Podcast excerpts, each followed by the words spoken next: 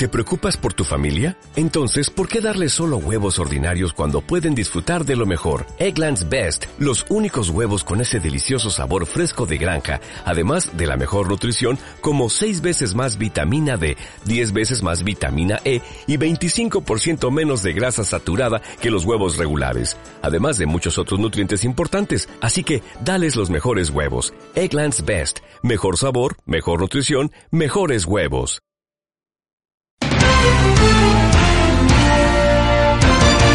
14 horas en toda la Argentina, temperatura actual 15 grados, dos décimas, humedad 75%.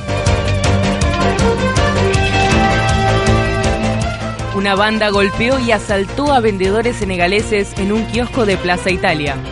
En los últimos meses ya han sido varios los casos de inseguridad que vienen denunciando los comerciantes de esa zona. Por esos ataques responsabilizan principalmente a bandas de menores, aunque también operan en los alrededores varios grupos de mayores en los cuales también participan chicas.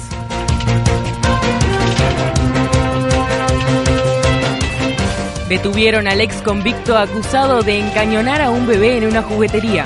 Pablo Cepeda, el hombre que años atrás estuvo preso por su supuesta participación en el triple del crimen de la planta transmisora que luego quedó desvinculado y meses atrás volvió a aparecer en las crónicas rojas sospechado de protagonizar un violento asalto en una juguetería del centro y quedó finalmente preso por el hecho, según informó la policía.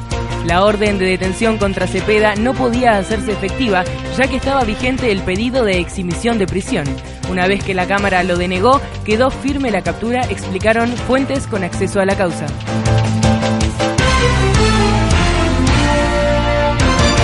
Atacaron a patadas a un remis para robarle la recaudación.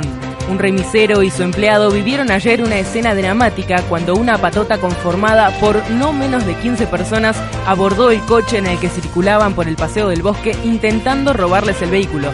Tras no lograrlo, procedieron a sustraer el dinero de la recaudación, según informaron las fuentes oficiales.